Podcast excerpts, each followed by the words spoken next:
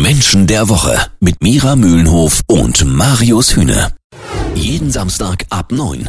Menschen der Woche. Momentan passiert in Deutschland etwas, was man so nie für möglich gehalten hätte. Die Diskussion um Virologen gerät fast schon zum Glaubenskrieg. Umso wichtiger, mal über einen Virologen zu sprechen, der lange Zeit täglich abends mit einer Pressekonferenz zu sehen war. Mittlerweile machen sie es nur noch ein paar Mal in der Woche über Lothar Wieler vom Robert Koch Institut. Er ist der Chef und einer der wichtigsten Virologen bei uns in Deutschland und prägt damit natürlich auch die Meinung der Politik in ganz großem Maße, was Corona und die Krise angeht. Wir sprechen natürlich mit Mira Mühlenhof. Hallo Mira. Hallo. Mira, sag mal, äh, Lothar Wieler ist jetzt ja sehr schnell ins Rampenlicht geraten. Fühlt er sich dabei wohl oder ist es eigentlich so gar nicht seine Sache? Das ist gar nicht seine Sache. Also ich will jetzt kein Pauschal ähm, quasi Urteil fällen, weil äh, natürlich sind, ist jeder Mensch ein Individuum, natürlich. Aber es gibt also da schon Auffälligkeiten, dass es wohl zu den Persönlichkeiten von Virologen gehört, dass sie lieber im Labor sind also als vor einer bei, Fernsehkamera. Genau, ähnlich war das bei Christian Drosten, glaube ich, auch schon. Sind sich Drosten und Wieler in der Beziehung ähnlich? In der Beziehung ja, das schon. Sie sind beide nicht, äh, also keine Rampensäue, also die es von sich aus quasi in die Öffentlichkeit zieht, sondern mhm. sie sind in die Öffentlichkeit gekommen durch ihren Job und äh, durch, äh, durch die Aufgabe, die sie halt gerade jetzt zu erfüllen haben. Insbesondere Herr Wieler, der ja nun eben Chef vom, ähm, vom, vom RKI ist. Ähm, es gibt da schon, also im Verhalten ist es ähnlich, beide mögen das nicht, aber der Grund, warum sie es nicht, nicht mögen, ist ein anderer. Und das ist interessant. Kannst du das mal erläutern? Woran machst du denn überhaupt bei Lothar Wieler fest, dass er das nicht so mag, im Rampenlicht zu stehen? Ich meine, wir mhm. kennen ihn jetzt ja nur aus dieser sowieso sehr angestrengten Situation bei diesen Pressekonferenzen. Ja, da, da, muss ich ein bisschen ausholen, weil die Frage ist ja, wie kann man sich wirklich die Persönlichkeit eines Menschen erschließen? Wie mache ich das überhaupt? Woran merke ich das jetzt? Ähm, dass, ähm, dass Herr Wieler sich dort nicht so wohlfühlt und von sich aus nicht in diese Öffentlichkeit gegangen wäre. Mhm. Ähm, ne, das heißt, es geht darum, wie kann ich eine Persönlichkeit lesen? Und da spielen ganz viele Facetten eine Rolle. Die Persönlichkeit eines Menschen ist quasi die äußere Hülle und die kann man lesen lernen. Da ist ein großer Bestandteil natürlich das, was man sieht, dementsprechend die Körpersprache und alles. Ähm, aber es gibt auch die Feinheiten, also äh, angefangen von Mimik als auch über die Sprache, ähm, wirklich die verbale Sprache, nicht nur die Körpersprache, als auch was ein Mensch sagt, wie er sagt und ähm, natürlich mit einem Blick auf seine Biografie, wie er sich im Leben verhält. Und wo machst du jetzt bei Lothar Wieler fest, dass er sich in dieser Situation im Rampenlicht zu stehen unwohl fühlt? Das kann man unter anderem daran sehen, dass er nervös ist. Mhm. Obwohl er schon so viel Routine hat in seinen öffentlichen Auftritten und äh, obwohl er Routine dabei hat, jeden Tag oder inzwischen, wie du sehr sagst, nicht mehr jeden Tag, war jeden zweiten, dritten, dort zu sitzen und die Presse zu informieren über die aktuellen Zahlen.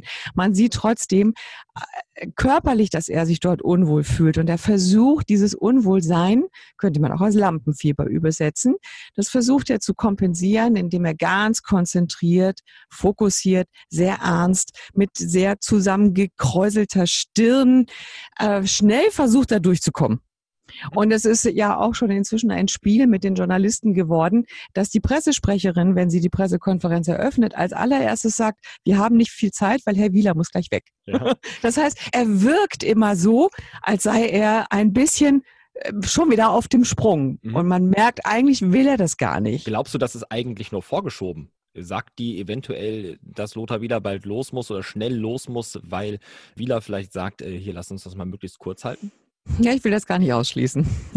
Glaubst du also, die Art und Weise, wie er quasi agiert in diesen Pressekonferenzen, äh, folgt einem ganz gewissen Plan? Gibt er sich genau so, weil er eben nicht möchte, dass alles zu sehr an ihn persönlich auch herangerät? Ja, also das ist ein Grund, warum er sich immer wieder natürlich auf die Fakten beruft. Er sagt auch immer, es ist nicht an mir, Entscheidungen zu geben, es ist wirklich nur an mir, die Zahlen zu präsentieren.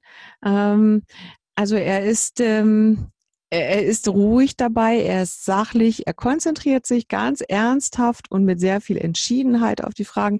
Aber gleichzeitig sieht man etwas anderes, wenn er spricht. Man sieht seinen, seinen, seinen sorgenvollen Blick. Man, man, man sieht eigentlich, dass er selber Angst hat und oh. dass er selber ein, ein Stück weit ähm, auch sehr sich gegen diese Worst-Case-Szenarien gar nicht wirklich abgrenzen kann diese Angst ist natürlich nicht so ein guter Berater, wenn man, sage ich mal, so eine wichtige Rolle in einem Land hat. Ist das eventuell der Grund, warum ihm oder seinem Institut auch durchaus nachgesagt wird, dass sie momentan ein paar Fehler gemacht haben? Also fast jede große deutsche Tageszeitung oder jedes Magazin hat mittlerweile so ein bisschen auch gesagt, naja, beim Robert Koch Institut, unter anderem beim Spiegel, läuft nicht alles rund momentan. Könnte das der Grund sein? Du hast zum einen gesagt, er strahlt eine gewisse Nervosität aus, zum anderen sagst du jetzt, er ist eventuell sogar ängstlich. Ängstlich sind wir in diesen Zeiten ja letztlich alle. Keiner mhm. weiß, was kommt.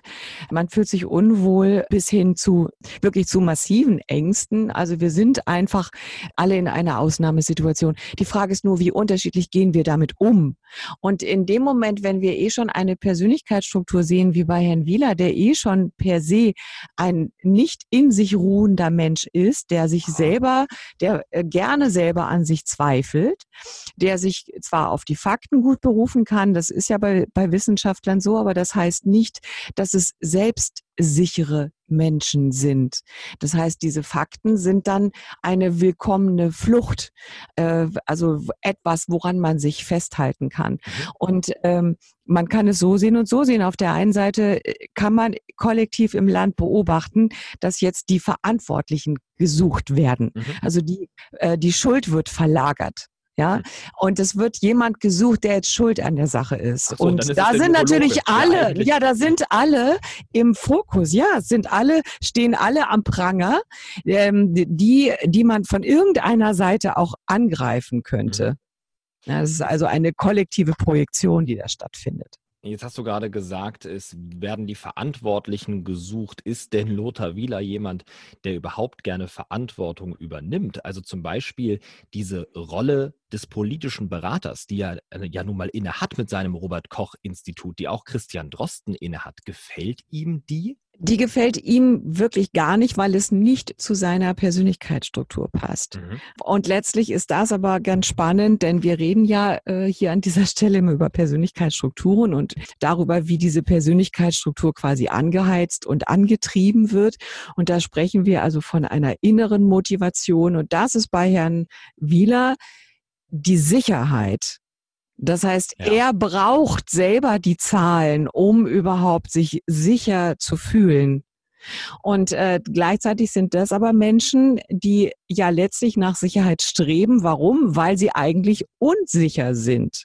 Also ich will das haben, was mir fehlt. Und das ist bei Herrn Wieler ähm, ganz offensichtlich. Glaubst du, daher kommt auch ständig diese Art und Weise, Dinge etwas vage zu formulieren und zu sagen, na ja, wir sind uns nicht ganz sicher, wir denken aber das, wir gehen davon aus, dass man könnte ja solche Dinge auch präziser formulieren und dann eventuell auch ein bisschen Kritik von sich weisen. Ja, das liegt an der Persönlichkeitsstruktur, dass der Herr Wieler das eben gerade nicht kann. Denn wenn ich mich auf etwas festlege mhm. und es hat Konsequenzen, mhm. könnte ich dafür zur Verantwortung gezogen werden. Und das ist genau das, was Menschen mit, der, mit dieser Persönlichkeitsstruktur extremst vermeiden. Sie haben Angst, Fehler zu machen. Und aus dieser Angst heraus, Fehler zu machen, lege ich mich nicht auf eine Sache fest. Ich das ist natürlich Christian Drosten zum Beispiel völlig anders gestrickt. Der exakt, hat zum Beispiel exakt. vor ein paar Wochen gesagt, Masken sind völliger Blödsinn. Jetzt muss er leider zurückrudern und sagen, na ja, Masken macht offensichtlich schon Sinn und hat damit ja direkt dann äh, diese Kritik an sich ranlassen müssen. Ja, aber das ist einem Herrn Drosten relativ egal. Das macht mit ihm nichts.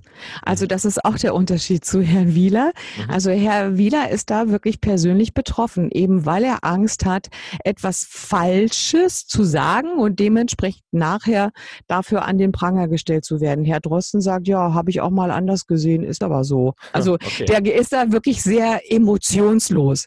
Ja. Das können wir ja bei den beiden auch sehen, dass sie von ihrer Wirkung her sehr unterschiedlich mhm. sind. Also Herr Drosten sehr nüchtern, noch viel nüchterner als Herr Wieler. Also da merkt man schon, dass Herr Drosten da wirklich noch mehr auf die Fakten guckt.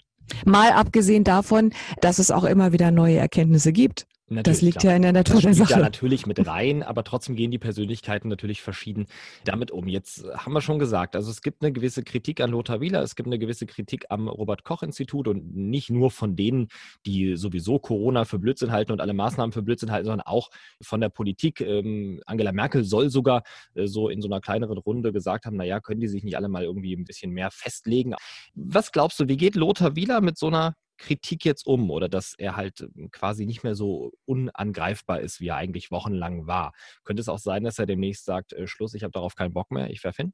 Ähm, das kann ich mir nicht vorstellen. Ich glaube, dass er diese Spannungen, die daraus ja resultieren, mit sich selber ausmacht und er selber persönlich wird sehr darunter leiden. Mhm. Also ich glaube, dass er nicht mehr gut schläft. Das ist auch typisch übrigens für Kopfmenschen, die sehr viel grübeln und nachdenken und sich mhm. sehr viele Sorgen machen. Das tut man ja meistens nachts. Aber davon kriegen wir nicht so viel mit. Ähm, das hinzuschmeißen, davon gehe ich nicht aus, denn dafür ist er aus seiner Struktur heraus viel zu loyal, viel zu treu. Und ähm, das würde er nur machen, wenn er wirklich für sich selber an einen Punkt kommt, wo seine eigene Angst eben Fehler zu machen und dann dafür belangt zu werden, ihn übermächtigt quasi. Also wenn er wirklich merkt, bis hierhin, ich kann einfach nicht mehr. Ich kann diese, diese Verantwortung oder die Angst vor den Fehlern nicht mehr aushalten. Also Mira, um das mal zusammenzufassen, hast du ähm, bei den Pressekonferenzen von Lothar Wieler so ein bisschen wahrgenommen, dass er schon irgendwo auch eine gewisse Unsicherheit in sich hat. Ja, du sagst vielleicht sogar einen Ticken Nervosität, die aber versucht äh, zu überspielen, die man normalerweise dann als Zuseher kaum merkt. Du hast gesagt, er ist eventuell in dieser ganzen Corona-Krise auch ein bisschen ängstlich, obwohl er der Experte dafür ist. Ja, und er scheut eigentlich Verantwortung. Warum ist Lothar Wieler vom Robert Koch Institut jetzt trotzdem jemand, auf den wir uns in Deutschland in dieser Krise verlassen können? Wir können uns so gut auf ihn verlassen, weil er uns so ähnlich ist. Weil nichts anderes probieren wir doch auch. Also wir probieren unsere Ängste im Griff zu halten, sie in Zaum zu halten, uns auf die nüchternen, sachlichen Dinge zu fokussieren, uns nicht von der Angst lähmen zu lassen, äh, wirklich uns zu konzentrieren auf das, was getan werden muss, äh, auf den Alltag, auf, auf das Managen all der Dinge, die wir jetzt zu tun haben. Und letztlich äh, ist es einfach so, dass diese intrinsische Motivationssicherheit in Deutschland sehr verbreitet ist. Das heißt, ähm, er ist uns wirklich sehr, sehr ähnlich oder er ist sehr vielen Menschen in Deutschland sehr ähnlich. Und äh, das schafft diese Beziehung, die wir zu ihm haben. Es wirkt ja für viele so, als sei der schon wie so ein Kumpel, Nachbar, der nebenan wohnt. Man kennt ihn mittlerweile sehr gut, ja, das stimmt. ja. Ja, genau. ist ja diese Tatsache, die wir jetzt auch hier im Podcast heute so ein bisschen kritisiert haben, nämlich, dass ich gesagt habe, naja, manchmal ist er ein bisschen schwammig und möchte sich ungern festlegen. Und das hast du ja auch bestätigt, das passt ähm, zu seiner Persönlichkeitsstruktur. Hat das ja auch was Gutes, weil wir können uns darauf verlassen, dass er niemals irgendwas behaupten wird, was am Ende nicht stimmt. Absolut, absolut. Wenn wir da wirklich das Positive draus ziehen, dann, dann ist das so. Äh, der Haken an der Sache ist nur, äh, dass äh, wenn die Aussagen nicht sicher sind, mhm.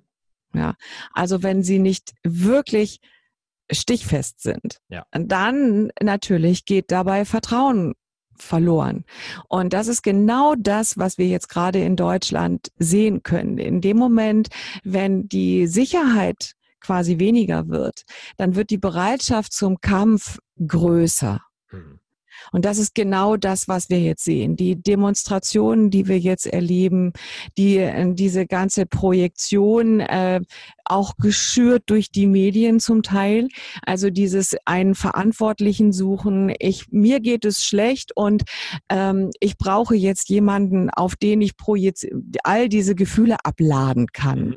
Und das sind dann eben wahlweise die Virologen, die äh, ab und zu mal dann wieder andere Aussagen treffen, obwohl das in der Natur der Sache liegt. Aber dass die Menschen jetzt dagegen angehen, und sich jetzt wehren und um ihre Freiheit kämpfen, das ist eng gekoppelt mit der Suche nach einem Schuldigen. Und da sind es dann entweder die Virologen, Frau Merkel, keine Ahnung, wer gerade eben was gesagt hat. Ja, bislang war es immer Frau Merkel, jetzt sind es Lothar Wieler und Christian Drosten, der ja sogar schon berichtet hat, dass er Morddrogen bekommt.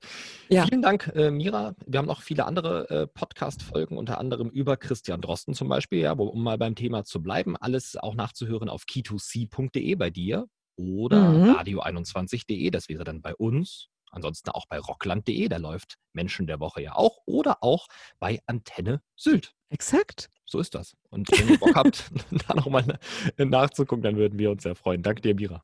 Gerne.